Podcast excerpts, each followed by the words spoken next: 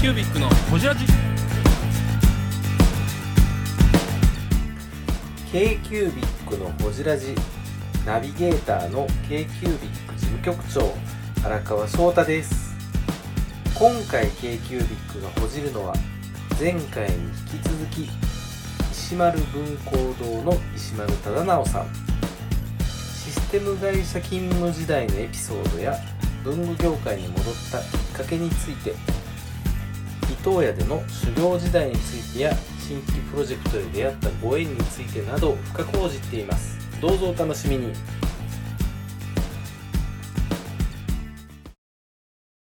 病室に花は置いたのはい、 戻しますよ。いだから IT や言うて5年通った大学から出て会社に勤め勤めですよ。で10年働いたと。え主に何をやっ私聞いたことありますけど、それもう一回説明をしていただくと、主に SE ではないですもんねポジションで言うと。うーん SE じゃないうのーんとねは営業外から見たら SE ではあるんですよ SE と営業の両方みたいな感じなんですけどうん僕実際はでも触って僕バリバリ文系なんですようんバリバリ文系でその技術あんまし興味なくてうんでそんなんはしてないんですけど僕がやってたのはプロジェクトマネージャーみたいうんななんかかっちょいいやつですけどあー技術者たちを束ねてだからなんかプロジェクトと話もをうプロ取ジェクトいってきてただいてそうそうプロモでですよねそれをチーム組んでチーム組んでなるほど優秀な技術者の人たちのこうあのゴマをすりながらえどよろしくお願いしどますんなプロジェクトをやったのいやそれいうのは守秘義務らしいんですけど、まあ大きいあー企業にはないあーそっか機関システムとか。一応ですね僕ずっとねちなみにそのプロジェクトのメンバーに今の嫁さんもいはったと入ってきたんですよへーそうですわ入ってきた時どうでした入ってきた時はなんとも思わんかったねま じま真面目な子来たなぐらい技術の方で女の子そのいやあーいやいやえっとね同じみ僕みたいなもんですよあーうちのかみさんも文系やったあー見たらまあ直系の部下につけるよみたいな感じで入っていったと一緒に缶コーヒーパカって開けたんやろなあそういう系ボスのそういう系ボスの CM や。もうちょっと明け方でちょっとひげ生えたぐらいそんなん毎晩やねんそんなボスの指段ボールで寝ましたわいい絵やわ本当ですか。へちょっーと働き方改革とかそう全然ないですね。真逆よあねもう月100時間残業当たり前みたいな感じだったし、えーでもつけれたんですかその100時間はいやつかなかったですよあそっか時代やな時代でですすねねなへーただ唯一ねもうこれ、まあ、うまいことやっといてほしいんですけど、はい唯一やっててよかったとこちょっとこう越に入れる瞬間が、はいタクシーで帰ることは OK やったんですよあほんでねタクシー券がまあ用意されてるんですーよはいそのでみんなね20代の若造たちもお抱えタクシー運転手さんが持ってて、えお何々さん東京の個人タクシーってはいめちゃくちゃ車、い、い車乗ってるじゃないですかーはい乗ってます乗ってまむっすちゃいい車でしょ、はいもうその時代の最先端の高級車乗ってますよね、そのもう高級レクサスとかそういうのの運転手さんを、まあ、2人ぐらいご指名の人がいて、はいいつも頼む電話のを直ね接携帯電話して、はいあのそろそろ帰ります、帰り東京お願やいしなますっつってもうもうぜ東京やなもうもうそれ10年ぐらい前の話だけど、うん当時の居酒屋タクシーっていうのがあっ何それあ聞いたことあるたちょっと問題になったよあ何何何ですかそ何れ何そのね居酒屋タクシーっていうのはあのまずタクシーに乗乗ります、うんそしたら、か缶ビールが出るのようんうんうんうんお疲れ様です」って言われてあしょっぱなはねおしぼりが出るあーえー今日もどっち遅も遅くまでどおっち疲もれ様です、はでビール冷えてますけど、いおお飲み物どうされますかって言われてじゃあビールくださいって言うともうキンキンの冷蔵庫に入ってる、へー缶ビールが出てくるそんなんあんの持っでたことないで後部座席のあの肘掛けみたいなところうんにグローブボックスってあるじゃないですか、はいはいはいそこにおつまみ入ってますんでお好きなようにどうぞって言われてへー知らんわこれ居酒屋タクシーですすげえ20 20代でそれ乗ったらは天狗になるでしょうんな何分ぐらいですかそれ会社から家まで僕30分ぐらいだったんですよまあまあですねまあまあの結まあまあ構です結構どこ住んでたんですかそれ僕王子ってとこ王子北区北区当時はいはいはい北区はかああでもさでこれ頑張れば20代ねでビール2本いけるんですよ結結構な橋なんでそんなと橋というかこ住んでたんですかおいおーお疲れ様ですお疲れ様ですどうもお疲れ様です今ね、がっつり収録今してるいいとこですよ。あ、本当だ。いいとこに来ました。今居酒屋タクシー。ちょ、トイレてくる。トイレ行ってます石丸文工堂の石丸貞直です k q b i c のこじらじえっとね、今来たのがね、石丸文工堂の期待のホープ。はいはい、成田さん、成田さんが来てくださいました。お飲み物は何にいたしますかビールをください。生ビールではいい。え、何さん、成田さん。え、何、何、何さん。成田。成田さん成田です。え、うんさっき今成さん。成田さんって言いました。あ成田さん舌が回ってなかっただけ。失礼します。そうなんです石丸さんが言ってましたよね。石丸さんの話をしてて、そうそう今。あの新卒で入った一社目ぐらいの会社の話をしてる僕らさ、さっき超これ楽しい。飲んうだんあ、僕ヘパリーゼの。抜きやん抜きや成田さんは石丸文庫堂のブランド隊長ですよねいわいわゆるあれですさよっきねあの長澤でいう河合さんと同じ人ですよ、えー、それはないえです。河合さんは会ったことありますありますありますかはいあじゃあもう完全に同じポジションですよいや、成田さんイベント企画もするの。えっと、たまにですね、うんちょこちょこと何かやりたいとかって出すの言います言いますへーで弾かれることが多いんですけどそうなの多いです多いですいやいやでえもそうなのそうですえそれし集客とかそういうことほら集客なんでいやニッチすぎるあーいややったらいいと思うな、うんニッチなとこやった一番やりたくてあのこう弾かれたのなんなんだろうだって結構ありすぎてあり すぎてちょっとありすぎてパッと思い出すの何弾かれたとかまああの最近だとまあベースになるこう野外イベントがあるんですけど、うんはいそこの中の一個のイベントであのアッシュコンセプトのあの、はいはいうん輪ゴムの鉄砲あるじゃないですあか。はいあはいれでも後々やりたいって言ってたんですよ。あいいのいいのいいのいいのうんうんそれで弾かれました。これどうやって景品用意するのとか言われたりとかして。ああその縁日感があるそそそれれ全全体体の設計そうそのうそう設計ねそう全体設計ねなるほどそれで弾かれたりとか。あーそれは持っていった方が良かったのかもなうんそこまでやってな画あー企画の話ですねなるほどな僕のボツボツボツ企画をまあボツ企画をやっていってえ石丸文庫堂のブランド隊長と紹介してますけどああそうですねですよね長沢文具センターでいう河合さんのポジションであいいかもそうですよねかぶるんですよ自由人でねそうそうそうでも愛はあるってでいうも次世代感次世代感でしょ、えた竹内さんじゃない今は次のうねんうんその部署というかあれはどういう今ベースはもう本店本店のさっきいらっしゃったマネスっていうマネス高級のねはい高級乾杯とかもあんねんそうそうですの責任者そうですね乾杯しま企す画か部で乾杯しましょう企画部ではないです企画部はあ生のビールでございます石丸文庫の中に企画部は営業企画室っていうのがあります営業あ企画お手元そのみんな兼務ですけどウーロン茶でございますはいはいはいもうですねこちらイベント仕掛けていったりするのはまあそれぞれ成田がやったり僕がやったりはいじゃあはい乾杯乾杯あーじゃあまあ成田さん来たところではいえっ、うとんさっきのシステム会社の話をしていきますよ続きまた戻るうまいなそろそろそろそろ次の話だねもういいやろそこの尺はいらんでしょ戻る話しましょうかなんで石丸文庫堂に戻ることになったのいやその間の話ねいらないですか間間っていうのは伊藤屋さんの話をああそうかそうかそうですねそれ大事それ大事やその話を聞きたいんいでや違すよう違うあのね順番逆なんですよ逆なの順番逆なんですあですよねそうそうそうそうそうだからこっちの段取りで合ってますよねあ合ってる合ってる合ってるそうなんですよだからもともと家を全然継ぐつもりがなくうんご本人は、うんでその NFT データに行き、うんシステムやの仕事をしう、ん継ぐために伊藤屋に行ったわけではないんですよえどういうことですか声がかかったんですよどっからお父さんがううんんそれ聞きましょうじゃあそれ聞きましょう何何が起きたんですかそのと時りあえずこれあの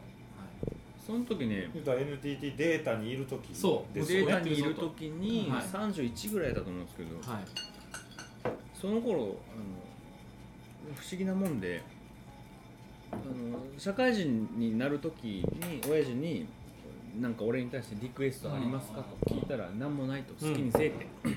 言われてたから好きにしてたんだけど、はいはいはい30超えたぐらいからそろそろなんか自分僕の方が不安になってきて逆にね いつまでこんなに好きにしてていいのかなみたいな長長言うたら長なんですそようねだからまあいしずかもれ歴史ある話も知ってるしだからいずれ戻るのって僕じゃないんだっけみたいなあま、毎年帰ってたの帰ってはいたまあまあ長崎に帰ったりはしてましたようん帰ってでも仕事の話はしないんですようーうんんいつまでこんな自由にしてていいんかなって楽しかったんですかやっぱ楽しかった楽しかっためっちゃ楽しかあったー帰りたく当な時かったもけ結婚もされてたど31で結婚しましたあーちょっとその前その前その前かでまあそういいんかなとか思ってたら三うんまさにそなのんとか思ってた31の年ぐらいの時に、うんはい僕ね親父がよく東京に出張に来てたんでそあーの東京に来た時に一緒に2人で飲み行ったりとかして、まあ展示会とかもまあありますしね、会話しうんするのがまあ東京がメインやったんですけど、うんそうだねある31歳のある時の、うん多分イソットかなんかですよはいはいはいはなんかねまあいつもの調子で今度出張行くよと、いはいまあ、この日夜空いてるから飲もうかって言われたから、はいああ飲もう飲もうっつって、どこ行くかお前が決めろって言われたから、あーああじゃあ天ぷら食べてえなとか、はいおごおごってもらえるしねと思まってね、あ親父だしその時、そう銀座のちょっといい天ぷら屋さんを選んだんですよ、そしたらなんかその日いつもとなんかね明らかに味が違ってて、うんあーそうやたら口数少なかったんですよねへいつももうなんたわいもない話をするんですようん別に何の話ってわけでもうんないでたわいもない話して2時間3時間酒飲んで盛り上がってじゃあお疲れっていうところがなんかやったら間が間が空くなみたいな、なんか考えてんのなんか言いたそうなんかあるうんなうんただその日もう最後天ぷら屋のデザートが出てきてうんおしぼりの2個目が出てきたぐらいうんほうほほんで2個目のおしぼりう詳細に覚えて るこれこれ例のあのあの本の続きで書かれてるあの本の書き出 しや150 150周年ぐらいのこれが書き足されてる周年記念誌に書いてあるそうおしぼり2個目まあその時このラジオ資料ですよあとで多分請求されるんだけどうろうろうろうろうろこれうろ客中で出てきたうん2個目のおしぼりが出てきたでもうあとお茶が出てたら終わりよぐらいの時に、はいそろそろ考えてくれんかおお何をとは言わずそもろうそそろのあたりはも考う日本人ばりのえてくれる忖度忖度渋みですよここが忖度ですよへえあもうやっと言うたかみたい逆に言ってなんかね言ってくれたなかこれ不思議なも海鮮うにね名前気持ちは不思議なもんで、うんうんうんもう自自分分としてはいやもうだから年年的にもそろそろ俺このままでいいんかなって正直思ってたしそ薄々ねその日も2時間から3時間ぐらいうんなんか妙に言葉詰まってんなと思ってたんでうんうんそれね結婚する時奥さんにいずれ長崎帰るかもみたいな話はバリバリしてた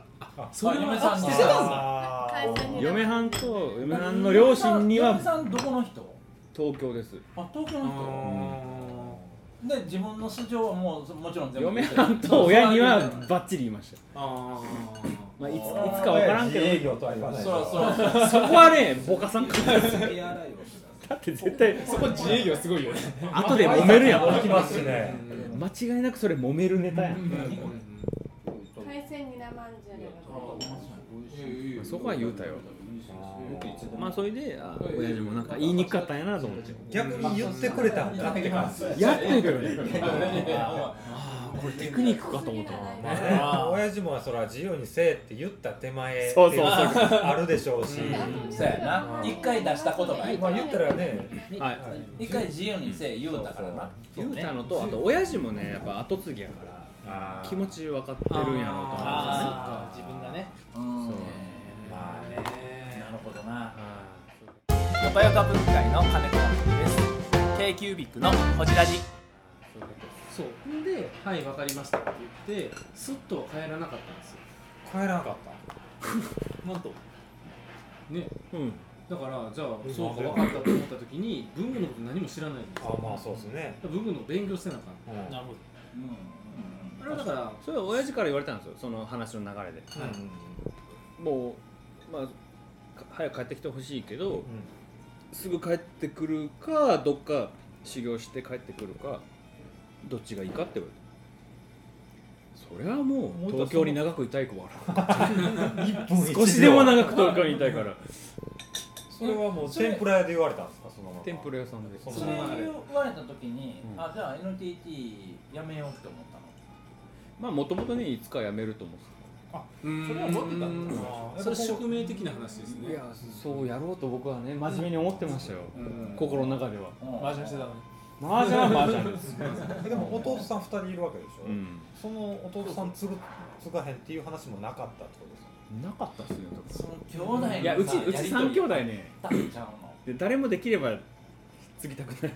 あーみんな東京行きたいとかそうよみんなな東京行ってそんなあー今弟二人は何して東京るにおるんですよ東京におるなサラリーマンしてますよサラリーマンしてますへえサラリーマンしてるんですかへー僕が下手こいたら予備軍が2人おるなるほど予備が予備がいてもう僕は彼らなんかしたろうとは思ってないの長崎でなんかしようっててないねあそうないっすねむしろ僕感謝されるんですよ弟かあありがつとういてくれてなるほどら兄貴すまんなって悪いねだっておごってもらったりしますもん ねおごれ弟におごれ金の話じゃないなこれ弟の気持ちを受け受けてるわけそうだね気持ちいいこけどこは出すぞとあそうや弟弟なりのあの、ね、なん兄だ貴に感謝っていうことなんうん受けてるのね家業もついてくれてお墓も守ってくれて親戚付き合いも全部兄貴にやってもらって悪いなあそれはは確かに面倒くさい部分もなそうかそうやな親戚だけじゃないですもんね町の歴史がそうそうそう今の話だよねそうやそうやそうやそれもかぶらなあかったからなだからおおじゃあごちそうさまって 言い言いますわ言いますわでそう修行に選ん選んだっていうかそれはお父さんが用意してくれあたいや僕は選びましたよどこ行きたやっいぱかりそれ一番できればいいところ行きたいおかーそうですよらね一番尊敬できて勉強できるところって言ったら銀座の糸屋さんでしょってだから銀座にとさん行きたいって言ってで俺言うたらであの親父もあはのつてがあるからあまあ当時の会長さんはいとうんつてがあったからうんじゃあお願いでしてみるって言うっん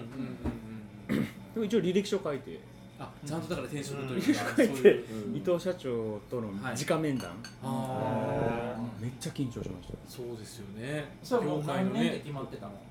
いや決まってなかったです決まってない期間も決まらずともで僕最初ねちょっとわがほんと生意気なんですけどう面談こっちが選ばれる立場の面談の日にんうん1年半でお願いしますってへあそう言ったんだ言ったんですよへーそうなんやあまあそれは急ぎよよね結構短いでしょ急1年ぎよ半よねなんで1年半かって言ったらその時住んでたマンションの契約がねあと1年半やったんですよちっちゃいちっちゃい何の物差し出してくるちょいちょいちっちゃいですね 基本でかいのに基本でかいできればこ基本でかいうのでこう自分のペースでこうペースで進めていきたいなと思ってロジカルにちょいちょいちっちゃいーあの伊藤屋を1年半でこうね区切ったとねいう、 1年半って失礼じゃないですか失礼マジで逆に失超礼失礼ですよ、いやしやっぱ3年ぐらいですよねせめてねうろうろで失礼と思ってたから直接社長とお話しできる初っ端に言おうと思ってあー後出しじゃなくてってあそ言ってまあその時は分かってくれたようだったんですけど、うんいその理由まで語ったんですかや言わんた 言えるかそうやわうこれ聞いて知るかもしれんでも結果2年半やったんですよねあうそうーんそれをもう自分の中で2年半にしたのうーんいやなんかいろいろねうん予想外な出来事があってそこから結構詳しく聞いたことがあるもでき今聞ける日これほんでどこまで聞けるか謎なんですよいやどこまで流せるかがなんぞそうですようねもう収録だけしといて収録だけしといてカカッットトしますそうやねカットしましょうかはいあこれどこで話しましたっけねなんかカウンタ多ーで分しなたんよかね飲んだ時やねなんか地方ですよね,、うんねうん、だから本来はガチガチの文具の現場に入るつもりやったんですよ石村さんう集ん合してそれこそ点灯立つぐらいのいやですそでうすそうですな何にも分かってなかったんで、うその人修行のつもりで行ってる修行ですよね完全にそうなんですよ、そしたらうんなんかそのシステム屋にいたはずの人間来たぞとんで伊藤屋的にもその新しいその IT とかそういう分野うんやったりやっ EC てだったりそういうところの分野でできるやつがおるんちゃうかみたいな話になっなてるほいきなりなんか新規で作られる企画室の担当みたいなところにへいきなりに配属されたすごいなあじゃあいや正確にはいきなりじゃないんだよちょっとワンクッション本当禁止はあっのた最初はんもうバリバリのいわゆるザ・文具っていう売り場があってあの昔の糸屋の本店の3階にはいああ事務用筆記具とか事務用品がねあのごちゃごちゃあごちゃごちゃファイルとかねなんていうのね前の伊藤屋のとかねそうですそうですんもう、まあ、いわゆる文房具のフロアがあったファイル売り場う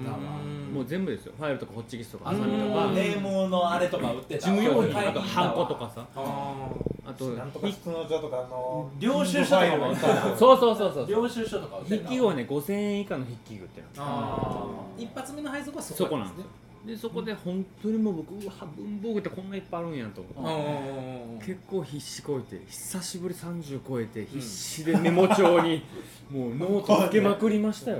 だって本番はね SE って1個のプロジェクトがすごい莫大な金額の予算があってそこにね向かっていくっていう、うん全然アプローチ違うんですよ500円のボールペ ンそうそうそうそう利益10円とか20円の世界、ほんでそこでもう変なもう冷や汗とか脇汗とかいろんなもん書きながらやっててレジ打ちとかレジ打ち写真ないんだ写真その時の写真写ね真の余裕もないっすよ誰や誰やレジめちゃくちゃ必死やったよ150元紙みたいなほんまやほんまやすごい必死でした脇汗こう150年史に伊藤屋のレジになってる田中さんの写真みたいわ伊藤屋には残ってるかもしれないですだから残ってるかドライブフィらーダー残ってるかもしめっちゃ必死やった同期の写真とか生ビール4つでございますやっぱ欲しいな僕にとって初めてやったけど伊藤屋のこう従業員さんからしたらどこかわけのわからんところのボンボンが来て、はいはねで、うんねそうやななんかもうそうか修行して帰るってで割そとの日常のやっぱこうアウェーじゃないですか、うんうんまあ、迷惑かけたらやっぱり意うん見しと思って、でどこまで話がバレてるか分からへん一応それはですね、あのそうそう初っ端朝礼で、うん当時の本店長が紹介してくださって、うんもう50人か60人かの前に紹介してくださったんで、あの勉強に来てるっていうのは伝わったんですけど、まあでもね、あんまやっぱ迷惑かけられないよね、うん天下の糸屋さんですからねい。逆にそういう立場のそのでで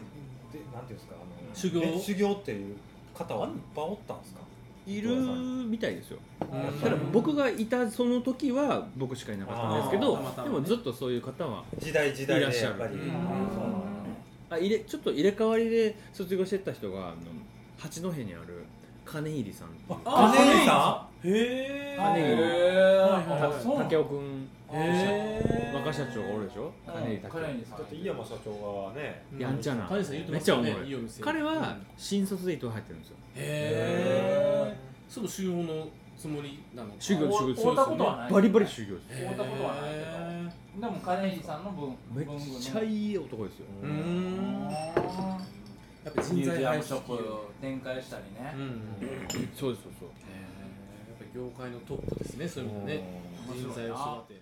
石丸文庫堂非公認宣伝部長の成田智也です。k q ビッグこちらじ。育て。うんほんで1ヶ月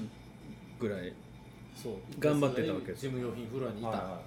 立ち仕事足きついなと思うあ石丸文庫堂みんなやってるけどねみんな立ち仕事やってるここで飲んでますけど、今足パンパンやけど。 8時間毎日立って偉いと思うこの前見つかったっただけで。足きつい。何これいやいやいやいや まあまあまあ。そういうもんやんか、まあそうですね。はい。そういうもんやんか。そう。一ヶ月経ちました。経ちました。足きついなと思ってる。ある日。ある日声がかかる。ある日、うん伊藤社長からう「んうんちょっと石丸君」って言われて、あの「君は今までなんか IT の会社にいたらしいね」って言われてその時も言ったはずですけどと思いながら でちょっとねって今こう社内で I あのシステム関係のちょっとこうリニューアルというかうん作り直しうんのあのプロジェクトというかそういう課題があるんやけどそ、れって EC? うん、EC, EC で言われましたねうんネット通販ね、うんうん、ちょっとあの手伝ってくれないかっていう話をされたんですよで僕 EC 全くわからないんですよああそうそう重めのシステムやつなんうんでしかもプロマネですもんね。うんすわからないんですけど EC は全然ねただ世の中の方からしたら IT っていう二文字って全部 IT そうなんですですねよ。何でもできる人だと思う。全部 IT なんですようん。あー広いんですよ言葉の定義がまあそれは別に皆さんそう思ってるからそれでいいんですけどでもいまだ1か月しか経ってないんですよ社長っつってあうんもうちょいやらせてください、もでどのくらいって言われたんですかう、うん、 選べたせめて3ヶ月って言ったら本当に3ヶ月直近で移動ってなって移動ですか移動です兼任とかじゃなくていや移動移動でしたへ販売戦略本部マーケティング室みたいなところにおかっこいいところですちなみにそれまで飯藤屋さんは EC はやってなかったやってましたあーやってました、うんその部署はちゃんと成り立ってたもちろんも部ち署ろんあありましたありましたその今後 E- EC をやっていくためになんかね EC だけじゃなくてなんかあのポイントカードとかほんまあにー事業のシステム部分メルシーカードなるほどはいメルシーカードねまあ、うん営業戦略だから、うんそうそうそう店頭営業の裏で支える、うんうんちょっと戦略的なところやったんですちちなみにちょっと戻るんですけど、あの伊藤屋さん入られたのって何年ぐらいですかあー2010え10年ぐらいけど、2010年です2010年ですよねだって30歳で入ったらそっか2010年2000年そうで2010すよ年ね東日本の震災のちょっと前そう,、そうちょっと前ですねその時は東京にいたんずっと東京でにすいてよね だから東日本の時も、東日本のあの日は伊東屋の、はいえーと吉沢ビルというはいマーケティ裏ンのグ室裏がのビルの所属してる裏の方のビルにいましたえ今の G, G G の方ですかじゃなくて今の G ではなくてもう一個あったんですよへもう一個あったんですよあそこがそっかあのタイミングまだ伊藤屋の人やったんですね石森さんはいすごいねそっかめっちゃ行ってるで最しょ近のような気するけどな、ねえもうもう何年前 ?7 年ぐらい前何年前や、そっかもう7年も経つんか2011年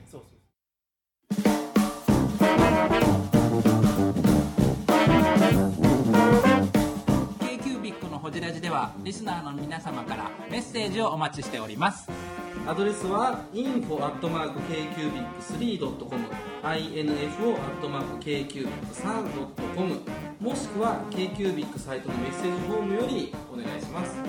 はい iTunes のコメント欄でもお待ちしております皆様のお便りせーのお待ちしています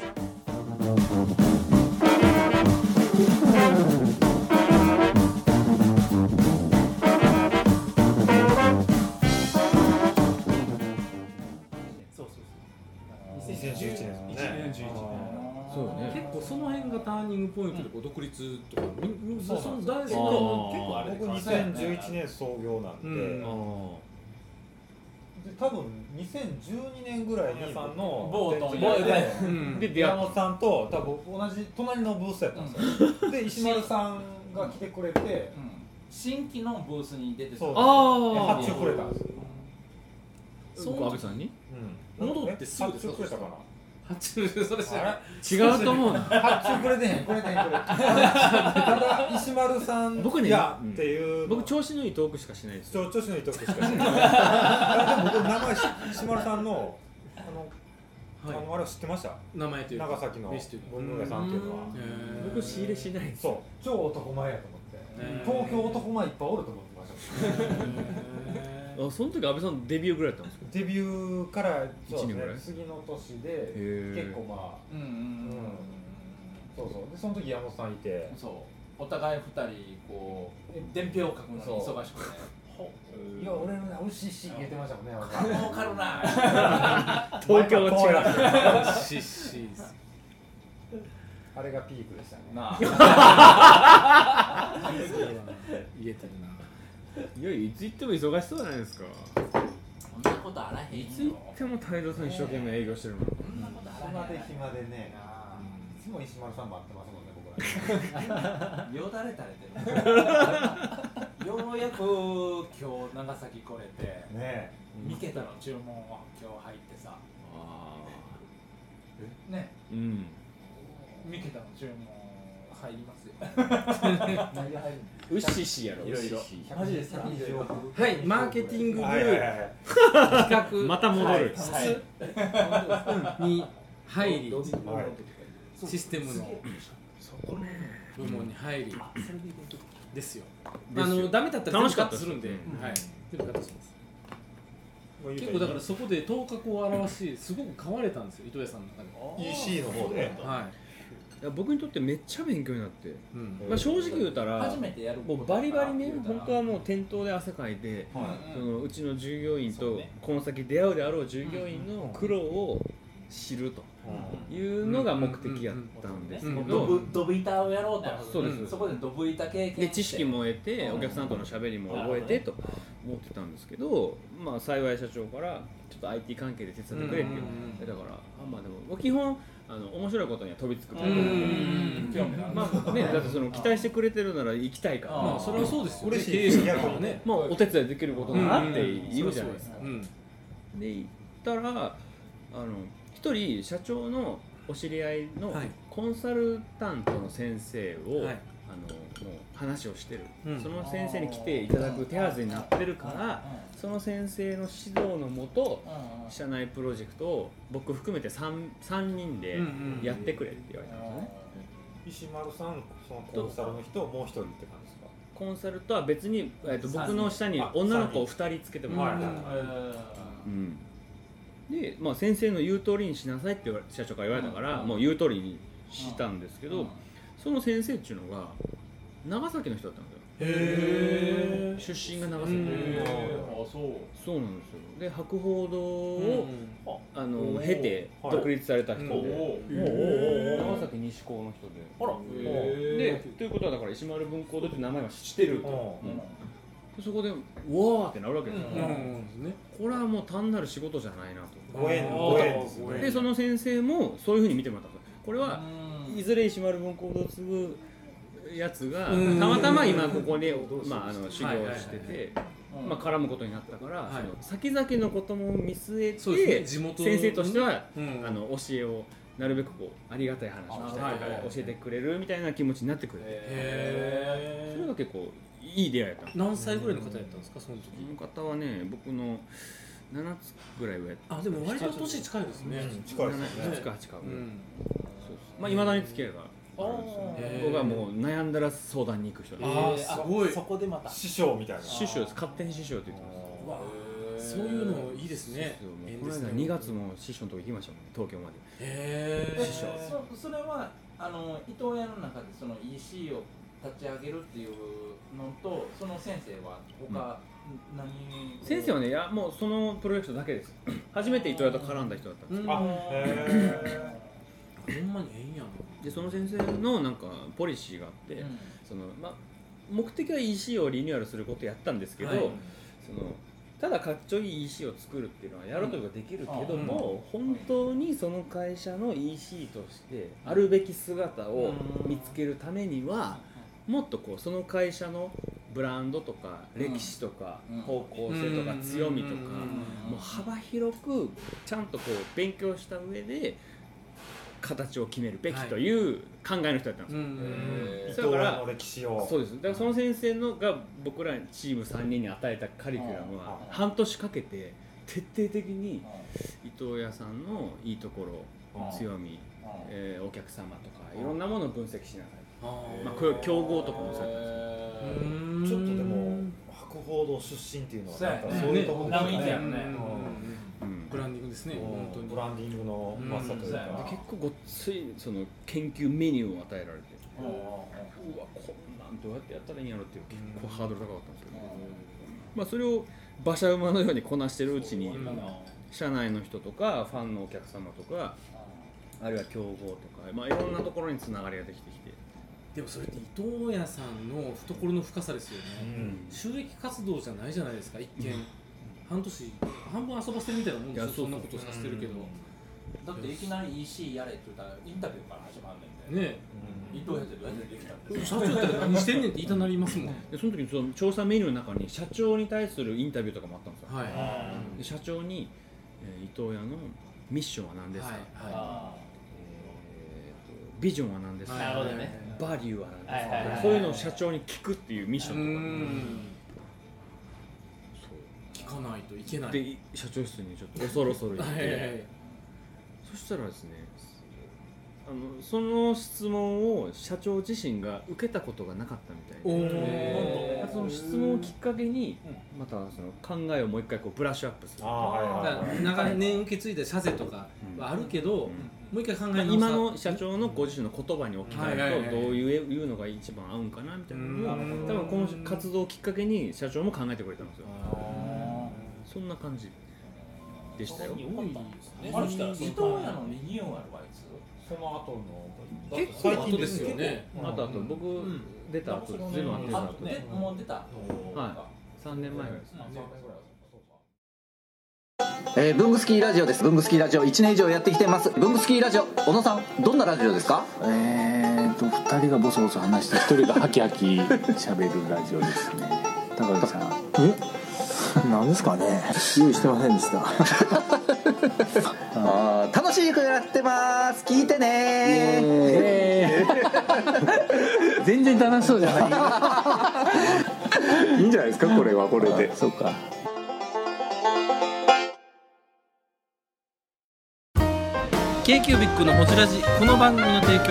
山本修行ロンド工房レアハウスでお送りしております